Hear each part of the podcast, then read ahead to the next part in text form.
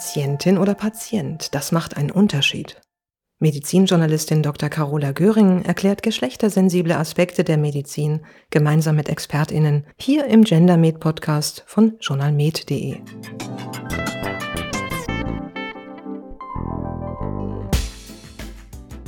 Liebe Hörerinnen und Hörer, es freut mich, dass Sie wieder mit dabei sind beim GenderMade Podcast. Heute geht es um das Thema Diabetes und wie das biologische und auch das soziale Geschlecht die Erkrankung beeinflusst. Ich bin Carola Göring und freue mich schon sehr auf das Gespräch mit meiner Expertin heute, Frau Dr. Rega Tann. Herzlich willkommen hier im Podcast. Hallo Frau Göring, vielen Dank für die Einladung. Ich freue mich sehr. Schön. Ich darf Sie noch kurz unseren HörerInnen vorstellen. Frau Privatdozentin Dr. Regatan ist Oberärztin an der Klinik für Endokrinologie, Diabetologie und Stoffwechsel am Universitätsklinikum Essen. Sie leitet das dortige Diabeteszentrum, das als Diabetologicum DDG von der Deutschen Diabetesgesellschaft ausgezeichnet wurde. Sie ist Spezialistin für das polyzystische Ovar-Syndrom PCOS und als solche ist sie auch Koordinatorin für die nationale Leitlinie, die gerade erarbeitet wird. Und das PCOS, das war ihr Habilitationsthema, ist ein Risikofaktor für Diabetes und über diese Schiene ist Frau Dr. Regatan dazu gekommen, sich mit geschlechtersensiblen Aspekten bei Diabetes zu befassen. Habe ich jetzt etwas Wichtiges zu Ihrer Person vergessen? Nein, das war exzellent. Gut, dann gleich meine erste Frage. Für die Vorbereitung dieser GenderMed Podcast Folge habe ich mir diesen Gesundheitsbericht Diabetes 2022 der Deutschen Diabetesgesellschaft mal angeschaut und ich war erstaunt, dort kein eigenes Kapitel zu Geschlechterunterschieden gefunden zu haben. Sind Geschlechterunterschiede bei der Volkskrankheit Diabetes unwichtig oder warum werden die nicht thematisiert? Es sind Geschlechterunterschiede zu sehen. Ich glaube aber, dass das Thema Geschlechtsunterschied und auch Gender-Aspekte ein relativ junges Thema in der Medizin sind. Und das gilt nicht nur für den Diabetes, sodass wir uns da sicherlich in der Entwicklung befinden. Aber das ist eine gute Entwicklung, finde ich. Sicherlich, Sie haben recht, es könnte jetzt im Augenblick mehr Aufmerksamkeit erfahren, aber vielleicht kommt das noch. Ja, vielleicht ist ja dann im nächsten Jahr schon ein Kapitel drin. Ja, vielleicht. genau. Und eben auch beim Diabetes gibt es ja diese Geschlechterunterschiede. So erkranken ja Männer häufiger an Diabetes als Frauen. Gibt es dafür eine Erklärung? Also es ist tatsächlich so, wenn man weltweit schaut und mal durchzählt, sind mehr Männer weltweit betroffen als Frauen. Aber man muss ein bisschen berücksichtigen, dass es regionale Unterschiede gibt. Also man sieht diesen Geschlechterunterschied nicht überall. In Großbritannien zum Beispiel ist der nachweisbar, in den Vereinigten Staaten aber nicht. Ah. Ja, man muss es auch so ein bisschen über die Lebensspanne sehen. Also Frauen erkranken häufiger in früheren jungen Jahren. Im mittleren Lebensabschnitt sind es wieder die Männer, die häufiger betroffen sind. Und am Ende des Lebensjahres sind beide gleichermaßen betroffen. Mhm. Also sie egalisieren sich dann. Dass Frauen am Anfang des Lebens häufiger betroffen ist, ist insofern relevant. Also man sieht bei den Kindern und Jugendlichen, dass die Rate an Typ-2-Diabetes zum Beispiel, die ja weltweit steigt wegen der Adipositas, Frauen mehr trifft oder weibliche Kinder als männliche. Und das ist insofern relevant, als dass wir denken, je länger man Zeit mit zu viel Glucose im Blut herumläuft oder verlebt, dass das Risiko für kardiovaskuläre, also Herz-Kreislauf-Erkrankungen steigt. Mhm. Insofern sind Frauen vielleicht deswegen alleine schon einem höheren Risiko, später an Herz-Kreislauf-Erkrankungen zu leiden, ausgesetzt. Verstehe, also weil sie schon recht früh häufiger erkranken und über die Lebenszeit mehr Glucose im Blut ist, haben sie hinterher noch höheres Risiko. Ah ja, das ist ja interessant. Mhm. Sie gaben mir eben schon ein Stichwort Typ 2 Diabetes über das, was wir jetzt sprechen, gilt das alles für Typ 2 Diabetes oder unterscheiden wir das noch? Weil es sind ja ganz unterschiedliche Erkrankungen. Das sind sie tatsächlich. Also sie münden beide in einem Überschuss an Zucker im Blut und haben deswegen natürlich auch nach hinten hin ein entsprechendes Risiko. Aber das sind vom Ursprung her total unterschiedliche Dinge. Beim Typ 2 Diabetes, der ja, sagen wir mal, so 90, 95 Prozent der Diabetesfälle ausmacht, liegt eben eine Insulinresistenz vor. Das heißt, die Körperzellen sind nicht sehr empfindlich auf das Hormon Insulin, was wir ausschütten und was in dieser Situation eigentlich auch in einem hohen Maß ausgeschüttet wird. Dahingegen ist Typ 1 Diabetes eine eher verhältnismäßig seltene Diagnose und sie beruht eher auf einer Kombination von Autoimmunerkrankungen und eben Umweltfaktoren. Und das kann wiederum sehr komplex sein. Und typischerweise ist Typ 1 Diabetes etwas Besonderes unter den Autoimmunerkrankungen, wenn man Geschlechtsverteilung wieder angeht, weil diese Autoimmunerkrankungen normalerweise eigentlich viel häufiger Frauen betreffen als Männer. Aber bei Typ 1 Diabetes scheint es so zu sein, dass ein bisschen häufiger die Jungen und die Männer betroffen sind als die Frauen und die Mädchen. Auch interessant. Haben Sie dafür irgendeine Erklärung, warum sich das so unterscheidet von den anderen Autoimmunerkrankungen? ist schwierig, weil Typ 1 Diabetes sehr komplex ist. Also wir haben früher ja immer relativ simplistisch gedacht, dass wie bei allen Autoimmunerkrankungen, dass versehentlich Antikörper, die gegen unsere Körperzellen gerichtet sind, nicht aussortiert werden und deswegen die Bauchspeicheldrüse kaputt geht. Wir sehen aber immer mehr, dass es nicht nur ein einziger Gendefekt ist, sondern es sind viele kleine Gendefekte, die mit unterschiedlichem Risiko verbunden sind. Wir sehen, dass mal auch Antikörper nicht nachweisbar sind dass wann der Insulinmangel, der absolute auftritt, unterschiedlich sein kann. Und es gibt sehr viele noch nicht sehr gut verstandene Umweltfaktoren, die das Auftreten eines Typ 1 Diabetes begünstigen können. Und wir verstehen noch nicht so ganz, warum steigt die Fallzahl des Typ 1 Diabetes jetzt in den letzten Jahren. Das kann nicht genetisch alleine bedingt sein, das kann nicht durch das Geschlecht allein bedingt sein. In den Industrienationen ist es viel häufiger als in den anderen Nationen. Bei uns ist es so, dass die Kinder, die im Frühjahr geboren werden, häufiger von dem Typ 1 Diabetes betroffen sind. Man denkt, dass wenn in den Industrieländern einfach die Kinder vielleicht zu wenig, plakativ gesagt, Dreck ausgesetzt sind und deswegen dazu neigen, einen Typ 1 Diabetes zu entwickeln, ist super komplex. Und da Geschlechtsaspekte noch rauszufiltern, ist schwierig. Gut, das war der Typ 1 Diabetes. Ich denke, im Folgenden reden wir dann hauptsächlich über einen Typ 2 Diabetes. Ja. Und wenn nicht, würde ich Sie bitten, das auch zu sagen. Ja. Wenn wir über Geschlechter- und Genderunterschiede sprechen, also biologisches und soziales Geschlecht, wie entwickelt sich das beim Diabetes mit dem Alter, beziehungsweise, das haben Sie ja eben schon gesagt, mit den hormonellen Umstellungen, die ja auch mit dem Alter bedingt sind? Wenn man darüber nachdenken will, ob jetzt auf Sex bezogen Sexualhormone einen Einfluss auf einen Krankheitsverlauf haben oder auf das Risiko einer Erkrankung, dann ist es natürlich sehr interessant zu gucken, gerade in den Phasen, wo Hormonumstellungen passieren, ob es dann Veränderungen in dem Risiko zum Beispiel gibt. Bei uns sind es natürlich dann zwei Phasen, nämlich einmal die Pubertät, wo der Anstieg von weiblichem Hormon quasi Anlauf nimmt und dann die Phase, wo der Körper weniger weibliche Hormone produziert in der Menopause. Man kann sich denken, dass Östrogen Einflüsse nimmt auf das Entstehen von Diabetes und kardiovaskulärem Risiko. Also die Vorstellung ist, dass zum Beispiel mit der Pubertät die weiblichen Hormone dazu führen, dass Frauen mehr Körperfett am Gesäß entwickeln als im Bauchbereich. Früher sagte man immer so der Birnen- und der Apfeltyp. Mhm. Und die Frauen sind mehr so die Birne, weil es nach unten hin und tiefer, also gerade am Gesäß, einen weiteren Umfang gibt. Und bei den Männern ist es mehr so der Apfeltyp, weil halt gerade am Bauch der Umfang zunimmt und das mit viszeralem Fett erklärbar ist und dieses viszerale Fett eher ein kardiovaskuläres Risiko macht. Mhm. Das kann einen Teil erklären, ist aber ein bisschen komplexer, als man das denkt. Man sieht, dass Frauen, die in die Menopause gehen, dann hinterher wieder ein höheres Risiko für Diabetes haben und man dann quasi postuliert, dass die mehr Richtung von Birne zu Apfel sich entwickeln. Und man sieht auch, wenn die Frauen weibliche Hormone ersetzen, was wir ja auch mal tun in bestimmten Situationen, dass das Diabetesrisiko dann wieder niedriger ist. Also es muss da irgendwie eine Verbindung geben. Es ist aber nicht nur so ganz plakativ, weil Männer wiederum, die einen männlichen Hormonmangel haben, ebenfalls wieder ein höheres Risiko haben, ein Diabetes zu bekommen und sie das wiederum egalisieren können, wenn diese Hormone, die fehlen, ersetzt werden. Mhm. Also bei Männern wäre es dann das Testosteron. Genau, dann wäre es das Testosteron. Es scheint so zu sein, dass der Mangel an Geschlechtshormonen an und für sich einfach ungünstig für das jeweilige Geschlecht ist. Naja, das ist ja schon mal eine ziemlich klare Aussage, auch wenn es doch kompliziert ist. Ja. Sie haben ja eben schon angesprochen, das viszerale Fett, das Bauchfett ist ein Risikofaktor für kardiovaskuläre Komplikationen. Zum Stichwort Risikofaktoren. Gibt es da eine unterschiedliche Wichtigkeit oder Wertigkeit bei Männern und Frauen, wenn man auch Adipositas, Hyperlipidemie, wenn man diese Dinge mal anschaut? Also Frauen sind tendenziell bei Erstdiagnose des Diabetes übergewichtiger mhm. als die Männer.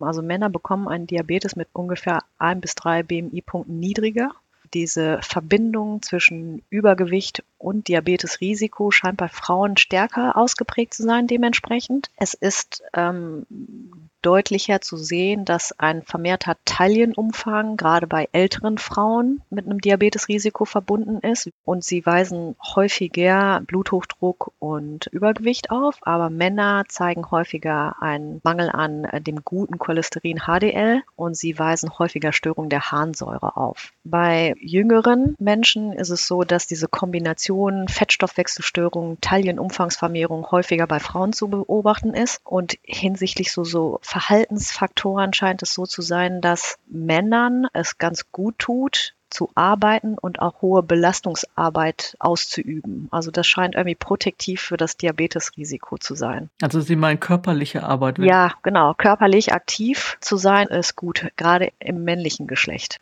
Und hinsichtlich des Rauchens ist es so, dass das für beide Geschlechter hinsichtlich des Diabetesrisiko ungünstig ist. Gerade bei Frauen das Rauchen mit einem höheren Risiko für kardiovaskuläre Erkrankungen assoziiert ist. Was man noch betonen muss, ist, dass es natürlich bei Frauen genderspezifische Risikofaktoren gibt, die Männer einfach nicht haben. Ganz wichtig ist der Schwangerschaftsdiabetes, also der Gestationsdiabetes, ein sehr relevanter Risikofaktor für Frauen. Wenn Frauen in der Schwangerschaft einen Diabetes entwickelt haben, geht er häufig nach Entbindung weg, aber ist für immer lebenslang mit einem deutlich erhöhten Risiko verbunden, dass sie im Verlauf ihres Lebens einen Typ-2-Diabetes entwickeln, ne, sodass wir diese Frauen sorgfältig nachbeobachten.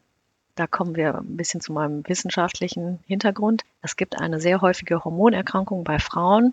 Das nennt sich das polyzystische Ovar-Syndrom. Und diese Frauen haben eine leichte Überproduktion von männlichen Hormonen, das ist nur ganz diskret, aber diese Erkrankung ist mit einem deutlich erhöhten Risiko für Schwangerschafts- und auch Typ-2-Diabetes verbunden. Darf ich da gleich nachfragen, wie wird das dann diagnostiziert? Es gibt drei Charakteristika dieser Erkrankung. Also man sagt einmal, die Frauen haben einen Überschuss männlicher Hormone. Das kann man im Labor bestimmen.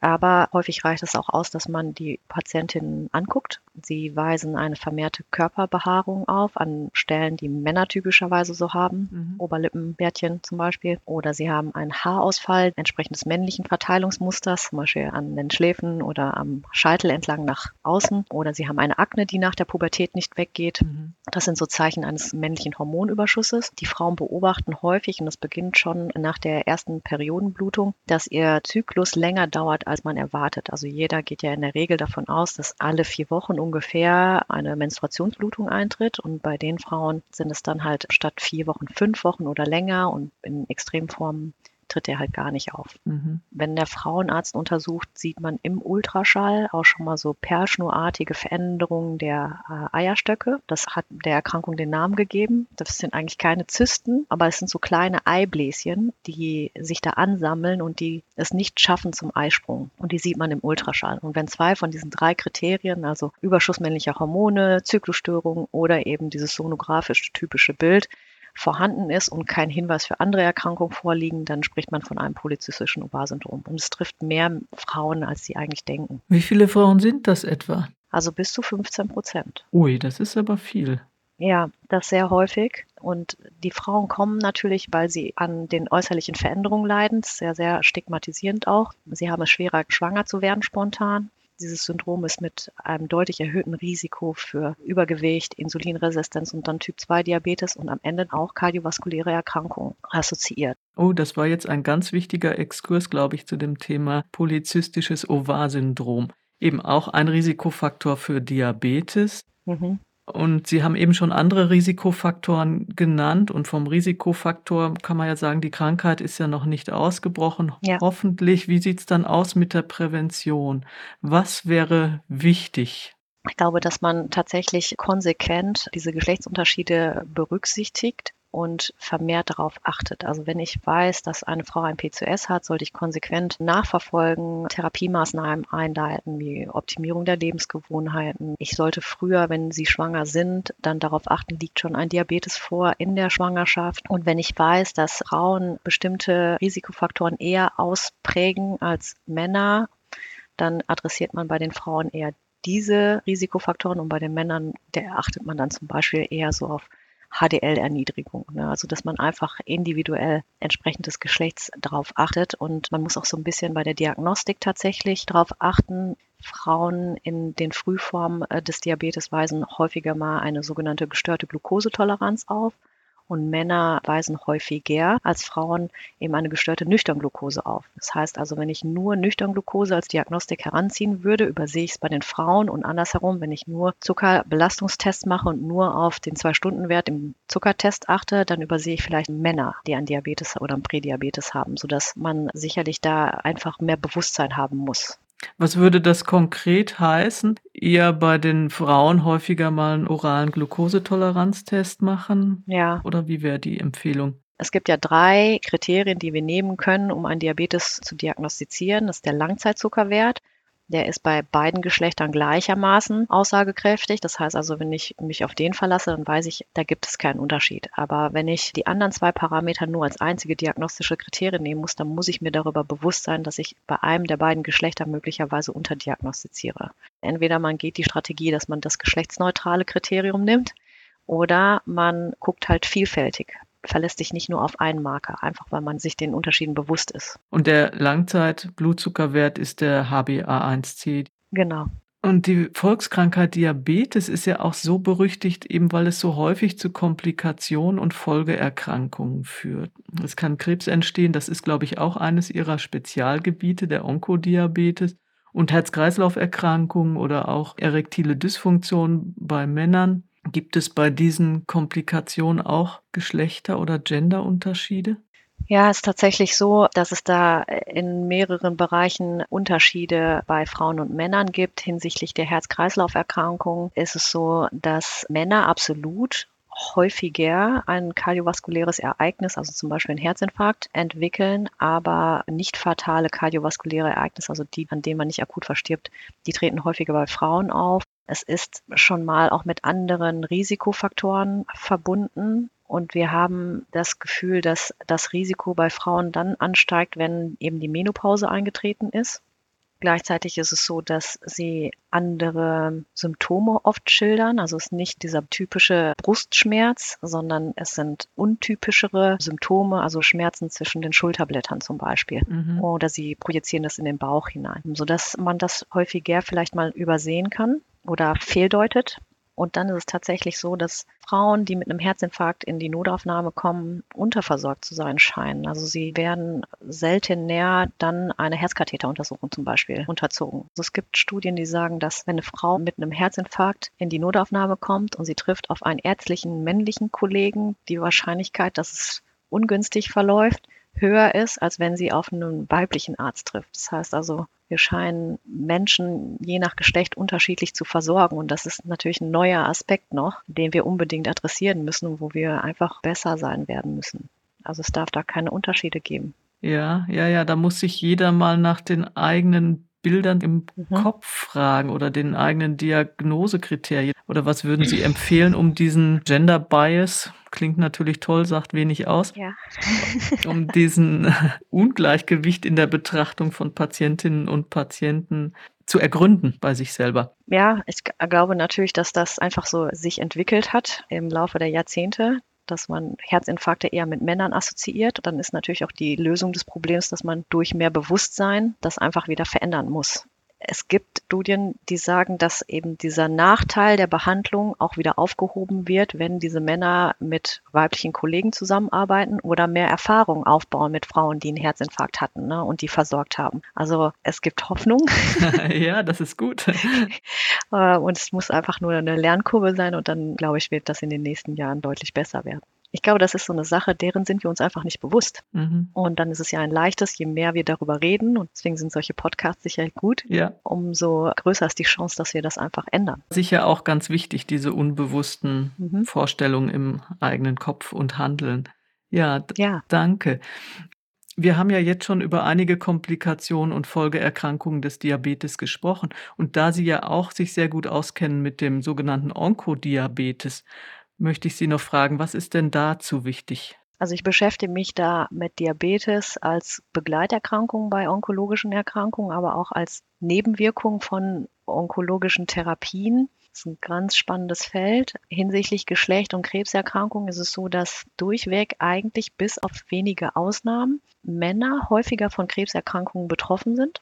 Das ist global zu beobachten und sie haben auch eine kürzere Überlebensdauer. Das ist schon mit dem Geschlecht direkt verbunden, auch wenn man für andere Risikofaktoren quasi adjustiert, also rausrechnet, bleibt dieser Unterschied immer noch zu beobachten man vermutet, ist auch noch nicht so ganz klar, aber man vermutet, dass es auch mit unterschiedlichen Verhaltensmuster von Frauen und Männern zusammenhängt. Also, dass sie sich unterschiedlich ernähren, dass sie ein anderes Risikoverhalten auch aufweisen. Also mehr trinken zum Beispiel, häufiger geraucht haben. Man merkt ja auch, dass Frauen dann im Rahmen der Gleichberechtigung im negativen Sinne eine Zeit lang dann aufgeholt haben, was Nikotinkonsum anging und dann man auch beobachtet hat, dass sie häufiger natürlich an Lungenkrebs erkrankt sind. Na, es ist natürlich auch ein dynamischer Prozess, aber auch schon bevor Hormone aktiv werden und bevor dieses Risikoverhalten auftreten kann, beobachtet man bei Kindern oder bei Jungen einen Geschlechtsunterschied.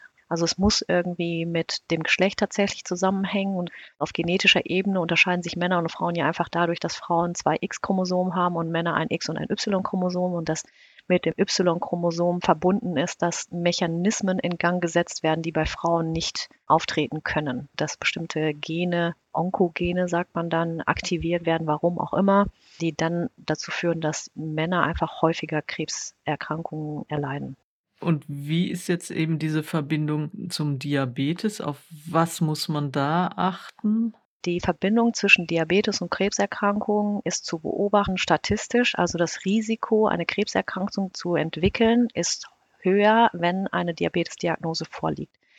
Man diskutiert viel darüber, dass Insulinresistenz eine Rolle spielt und Hyperinsulinämie, weil es ein Wachstumsfaktor ist. Das ist nicht für alle Krebserkrankungen so, aber es gibt relativ deutliche Verbindungen zwischen Insulinresistenz oder Diabetesdiagnose und Darmkrebs oder Leberkrebs zum Beispiel. Mhm. Da überlegt man sich, dass einfach was damit zu tun hat, dass Insulin kommt ja aus der Bauchspeicheldrüse und hohe Konzentrationen einfach genau in diesen Gegenden dann quasi vorhanden sind, aber es sind auch für andere Organe höhere Risiken verbunden, wo man nicht so gleich mit dem Blutkreislauf das so einfach erklären kann. Man sieht andersherum, wird sehr viel diskutiert, ob wenn man diese Insulinresistenz verbessert oder eben das Gewicht, das ist ja immer sehr schwer zu trennen, das Risiko für bestimmte Erkrankungen dann wieder senken kann. Also kann ich mit einer Gewichtsreduktion das Risiko für bestimmte Krebserkrankungen minimieren. Oder Metformin wird gerade sehr intensiv untersucht wieder, ob es einen positiven Einfluss auf das Entstehen oder den Verlauf einer Krebserkrankung hat. Also weil es einfach Beobachtungen gibt, dass Menschen, die eine Diabetestherapie mit Metformin drin haben, bei bestimmten Erkrankungen einfach besser laufen als diejenigen, die kein Metformin haben. Aber es ist schwierig, muss man ganz ehrlich sagen, in diesen prospektiven Studien, also wo man jetzt sagt, ich untersuche Frauen mit Brustkrebs und die kriegen die ganz herkömmlichen Brustkrebstherapien und dann dazu Metformin oder Placebo. Diese Studien, die das dann untersucht haben, konnten das nicht eindeutig nachweisen oder sie laufen noch. Verstehe. Und wenn ich jetzt nochmal zurückgehe und so einen praktischen Aspekt überlege, ja. würde es Sinn machen zu sagen, Du hast Diabetes und bist übergewichtig, also bitte mach einmal im Jahr das Darmkrebs-Screening, Ja. auch wenn du noch gar nicht so alt bist zum Beispiel. Es ist schon so, dass wir als Diabetologen natürlich sehr darauf achten, dass unsere Patienten alle Präventionsmaßnahmen konsequent durchführen. Es gibt keine gesonderten Regelungen für Patienten mit Diabetes, aber wir achten darauf, wenn man dann 50 ist, Darmspiegelungen einzuleiten und regelmäßig durchzuführen, um das Entstehen von Darmkrebs zu verhindern. Ne? Wenn man dann schon gutartige Ausstülpungen sieht, die man dann entfernen kann, ist natürlich besser, man macht es dann, als wenn man fünf Jahre später oder zehn Jahre später Darmkrebs behandeln muss. Also die Chance sollten wir systematisch nutzen. Nochmal zurück auf die verschiedenen Risikofaktoren und die möglichen Komplikationen. Wie sollten denn Ihre KollegInnen diese Unterschiede adressieren? Was sollten Sie Ihren Patientinnen und Patienten empfehlen? Im Grunde ist es ja so, dass die Empfehlungen ja für beide Geschlechter eigentlich gleich sind. Also wenn ich mal was Auffälliges finde, soll ich es genauso stringent bei einem Mann wie auch bei einer Frau behandeln. Da gibt es ja eigentlich keinen Unterschied. Das Einzige ist, wir müssen uns darüber bewusst sein, dass bestimmte Risikofaktoren einfach häufiger in bestimmten Geschlechtern auftreten so dass wir einfach, wenn es um HDL-Mangel geht, bei Männern konsequenter hingucken. Wenn es um Gewichtsreduktion geht, dann müssen wir bei den Frauen wahrscheinlich konsequenter hingucken und es nicht einfach hinnehmen und dann auch adressieren und einfach den Menschen mitteilen, Dein Risiko ist mit dem gleichen Taillenumfang möglicherweise höher als bei deinem Ehemann, der genauso übergewichtig ist. Ich glaube tatsächlich, dass wir am Ende diese Lücke, dass wir bestimmte Bereiche unterversorgen, die müssen wir einfach aufholen. Also Appell auch an alle Kolleginnen und Kollegen. Wir haben jetzt noch gar nicht über die Diabetestherapien gesprochen. Ich glaube, da gibt es teilweise auch Unterschiede zwischen den Geschlechtern hinsichtlich der Wirkung und der Nebenwirkungen. Können Sie dazu was sagen und hier vor allem auf praxis- oder patientenrelevante Aspekte eingehen? Also es ist so, dass von den älteren Substanzen Daten da sind, dass bestimmte Sachen halt einfach geschlechterspezifisch anders wirken. Also die alte Gruppe der Sulfonylharnstoffe, also die dazu führen, dass mehr Insulin aus der Bauchspeicheldrüse ausgeschieden wird und ebenso den Blutzucker reguliert, dass das häufiger bei Männern eher dazu führt, dass tatsächlich der Blutzucker sinkt, während eine andere Gruppe von Substanzen, die es auch eigentlich fast nicht mehr gibt, das sind die sogenannten Glitazone, mhm. die haben bei Frauen besser funktioniert als bei Männern. Jetzt ist es nicht mehr so praxisrelevant, weil diese beiden Substanzen nicht mehr zum Einsatz kommen, weil wir einfach viel schönere Substanzklassen haben, die deutlich größere Effekte aufweisen und sicherer sind. Und da ist es so, dass wir jetzt im Augenblick sehr häufig sogenannte SGLT2-Inhibitoren oder GLP1-Rezeptoragonisten verschreiben. Die SGLT2-Inhibitoren sind eine Gruppe von Medikamenten, die dazu führen, dass mehr Glucose in den Urin ausgeschieden wird, also aus dem Blut in die Niere und dann mit dem Urin raus. Und es sind so ungefähr 300 Kalorien Verlust, die man da ausscheidet. Das hat aber nicht nur diesen Kalorieneffekt und den Blutzuckersenkenden Effekt, sondern ganz viele andere positive Eigenschaften. Und diese Substanzgruppe hat gezeigt, dass sie das Überleben verlängert, dass kardiovaskuläre Ereignisse reduziert werden können, dass man mit dieser Therapie seltener ins Krankenhaus muss wegen einer einer Herzinsuffizienz, dass die Nierenfunktion länger erhalten bleibt. Und diese Effekte sind erfreulicherweise geschlechtsunabhängig. Und bei der zweiten Substanzgruppe, den GLP-1-Rezeptororganisten, das sind Substanzen, die körpereigene Hormone nachahmen. Die wurden so gebaut, dass die dann aber deutlicher wirken und länger wirken als das, was wir normalerweise ausschütten. Die führen zu einer verzögerten Entleerung des Magens. Sie vermitteln ein Sättigungsgefühl. Sie modeln aber auch die Darmhormone günstig um und die haben ebenfalls sehr eindrückliche Effekte gezeigt auf Überleben, kardiovaskuläre Ereignisrate, gerade auch im Schlaganfallbereich. Und sie sind damit assoziiert, dass sie substanziell Gewichtsreduktionen erreichen können. Sie wirken sich wahrscheinlich günstig auf eine Fettlebererkrankung aus. Das ist so auch ebenfalls eine sehr, sehr schöne Substanzklasse. Da scheint es so zu sein, dass der Effekt auf den Diabetes vergleichbar ist zwischen beiden Geschlechtern. Die Frauen aber irgendwie mehr Gewicht verlieren als die Männer.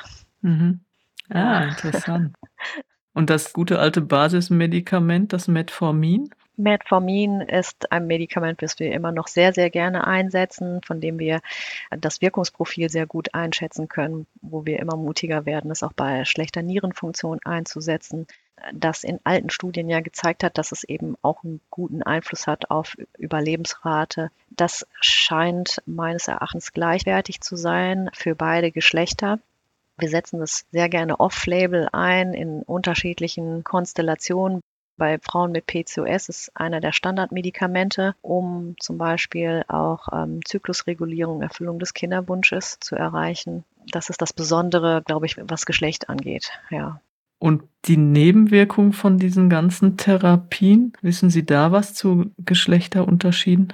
Also es gibt bei den SGLT2-Inhibitoren, dadurch, dass sie eine Glucosurie, also eine Ausscheidung von Zucker begünstigen, ein höheres Risiko, dass sie Urogenitalinfekte entwickeln. Das heißt also bakterielle und Pilzinfektionen an den harnableitenden Wegen. Und weil Frauen natürlich eine kürzere Harnröhre haben als Männer, haben die häufiger dann Blasenentzündungen zum Beispiel.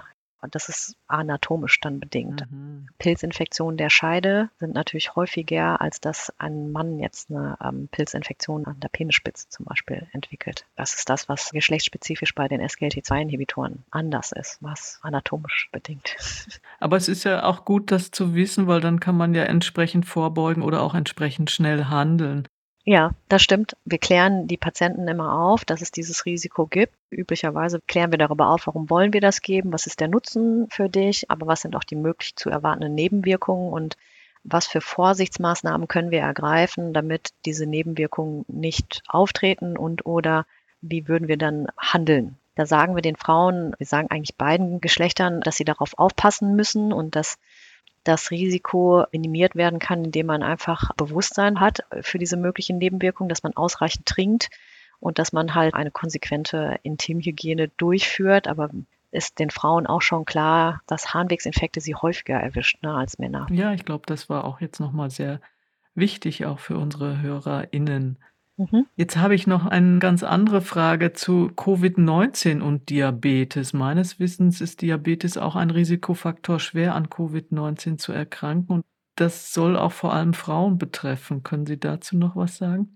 Diabetes ist wie Adipositas ein sehr relevanter Faktor, der einen dazu prädisponiert, einen schweren Covid-Verlauf zu bekommen. Wir haben auch einmal jetzt eine wissenschaftliche Untersuchung gemacht der ersten Covid-Fälle in Deutschland. Da haben wir alle Patientinnen, die wegen Covid auf die Station gekommen sind, untersucht und sehr viele, also 38 Prozent aller eingewiesenen Menschen hatten einen Diabetes und nochmal 38 Prozent hatten einen Prädiabetes, den die alle nicht kannten. Mhm. Das heißt also, nur einer von fünf hatte zum Zeitpunkt der Aufnahme überhaupt keinen Diabetes oder keine Glukosestoffwechselstörung. Und was wir gesehen haben, schon an Tag eins der Aufnahme, das Risiko, einen schweren Verlauf zu haben, ist mit Prädiabetes und noch deutlicher mit Diabetes erhöht. Also das ist ein ganz klarer Risikofaktor, dass eine Covid-Infektion schlechter läuft. Also beide Geschlechter stecken sich gleich häufig an aber Männer haben ein höheres Risiko, einen schweren Verlauf zu entwickeln. Die Lungenbeteiligung ist einfach bei den Männern deutlicher ausgeprägt. Warum das so ist, haben wir noch nicht verstanden. Sollte man, wenn man das weiß, seinen Patientinnen und Patienten das mitgeben und sagen, ihr wisst, ihr habt den Diabetes, also hm. seid wirklich vorsichtig mit dem Covid?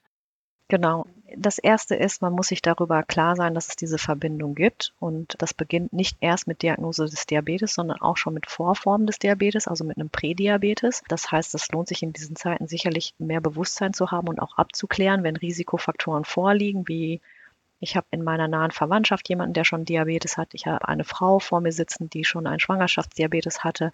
Jemand, der übergewichtig ist und andere Risikofaktoren aufweist dass man dann sicherlich mal konsequent abklärt und bei denjenigen, bei denen man sowas detektiert, einfach konsequent die Maßnahmen umsetzt. Es gibt eine ganz klare Korrelation zwischen Risiko, schwer zu erkranken und der Güte der Glukosestoffwechsellage. Das ist ja im positiven Sinne eine Chance, weil wir, wenn wir den Diabetes gut behandeln, das Risiko minimieren können. Also wir können tatsächlich was Gutes tun, indem wir einfach wieder motiviert sind, den Diabetes besser einzustellen und dann beeinflussen wir auch direkt quasi das Risiko, schwer an Covid zu erkranken. Darüber hinaus, klar, in dieser Risikogruppe sollten natürlich alle möglichst geimpft sein, wenn sie nicht schon gerade frisch erkrankt waren. Ja, und Maske tragen hilft. Maske tragen, klar. Also auf diese Patienten haben wir natürlich besonders geachtet, gerade so in den ersten Phasen, wo es sehr schlimm war und haben alle aufgeklärt, dass sie insbesondere Vorsichtsmaßnahmen treffen müssen. Also das Beste ist, man steckt sich erst gar nicht an. Ne? Jetzt haben wir ja schon sehr lange geredet über die vielen, vielen Facetten von Geschlechterunterschieden beim Diabetes. Jetzt wird es etwas persönlicher. Meine vorletzte Frage. Wie sind Sie darauf gekommen, Frau Dr. Rigatan, sich mit Geschlechter- und Genderunterschieden bei Diabetes zu beschäftigen? Also ich komme tatsächlich historisch wissenschaftlich aus dem Bereich des polyzystischen Ovar-Syndroms. Also erstmal sind das alles Frauen natürlich, die betroffen sind. Und sie haben aber eben diesen etwas Überschuss an männlichen Hormonen. Und das ist super spannend, da zu gucken, was macht diese Konstellation mit dem metabolischen und dem kardiovaskulären Risiko. Das ist so eine Sache, die ich mir in den letzten Jahren sehr gerne angeguckt habe. Und es hat so ein bisschen was Fließendes. Also es ist genauso wie mit Gender-Aspekten. Das, was wir ja lernen, ist, dass es natürlich nicht eine binäre Kodierung gibt von Geschlechtszugehörigkeit. Ich finde es super spannend, sich Studien anzugucken. Es gibt leider noch nicht sehr viele davon und es ist wirklich methodisch schwer umzusetzen und es gibt noch keinen richtigen Standard. Aber wenn man einfach guckt, gibt es Geschlechtsunterschiede, aber auch welchem Geschlecht gendertechnisch fühle ich mich zugehörig und nicht nur im Sinne von links und rechts, sondern auch Facetten dazwischen. Und das dann mit der Krankheitsrelevanz zu korrelieren, finde ich schon super spannend. Und wenn man sich ehrlicherweise einmal bewusst wird, das meiste, was wir wissen, basiert rein auf Untersuchungen zu männlichen Zellen, männlichen Tieren und Männern.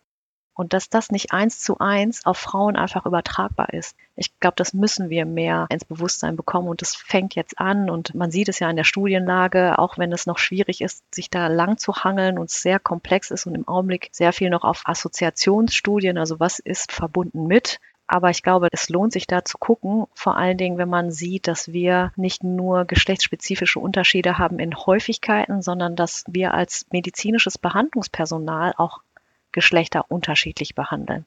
Und das ist ja eigentlich eine Lücke, die wir unbedingt aufholen müssen. Die müssen wir schließen. Und das kann nur zu einer Verbesserung der Gesundheitsversorgung für unsere Bevölkerung führen. Und das finde ich super spannend. Mhm. Es hat auch ein bisschen was mit Gleichberechtigung zu tun, weil es häufig tatsächlich so ist, dass Frauen da benachteiligt sind und unterversorgt. Das war jetzt schon ein tolles Schlusswort, aber ich würde Sie trotzdem noch bitten, einen Ausblick zu wagen. Ja. Wie ist es in zehn Jahren im Bereich Diabetes und geschlechtersensible Aspekte? Wie sieht die Versorgung dann aus?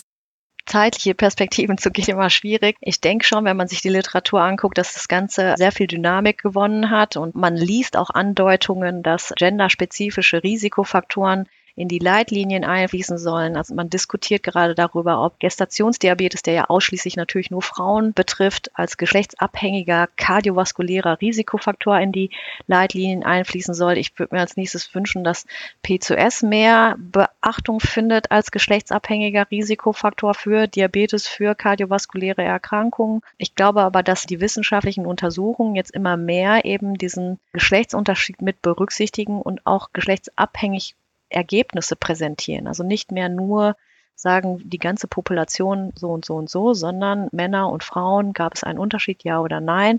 Wir werden dazu angehalten, das liest man schon in den Statuten der Journals, das finde ich super, einfach weil es mehr Bewusstsein schafft. Und vielleicht schaffen wir es in der Zukunft tatsächlich nicht nur über Sex und Geschlecht zu reden, sondern auch Gender-Aspekte in all ihren Facetten darzustellen. Das finde ich super. Liebe Frau Dr. Regatan, vielen Dank, dass Sie mir und auch unseren HörerInnen so viele Einblicke gegeben haben in verschiedenste Bereiche vom Diabetes und Assoziation mit Geschlecht und Gender und auch so viele praktische Hinweise. Vielen Dank, alles Gute für Sie und auf Wiederhören. Ja, ich danke sehr für die Einladung. Es hat sehr viel Spaß gemacht. Wiederhören. Und jetzt geht der Ball an Sie, liebe Hörerinnen. Hat es Ihnen gefallen oder weniger? Schreiben Sie uns oder schicken Sie uns eine Sprachnachricht. Vielleicht haben Sie auch Themenvorschläge. Die Kontaktdaten finden Sie in den Show Notes. Vielen Dank fürs Zuhören und bis zum nächsten Mal, sagt Carola Göring.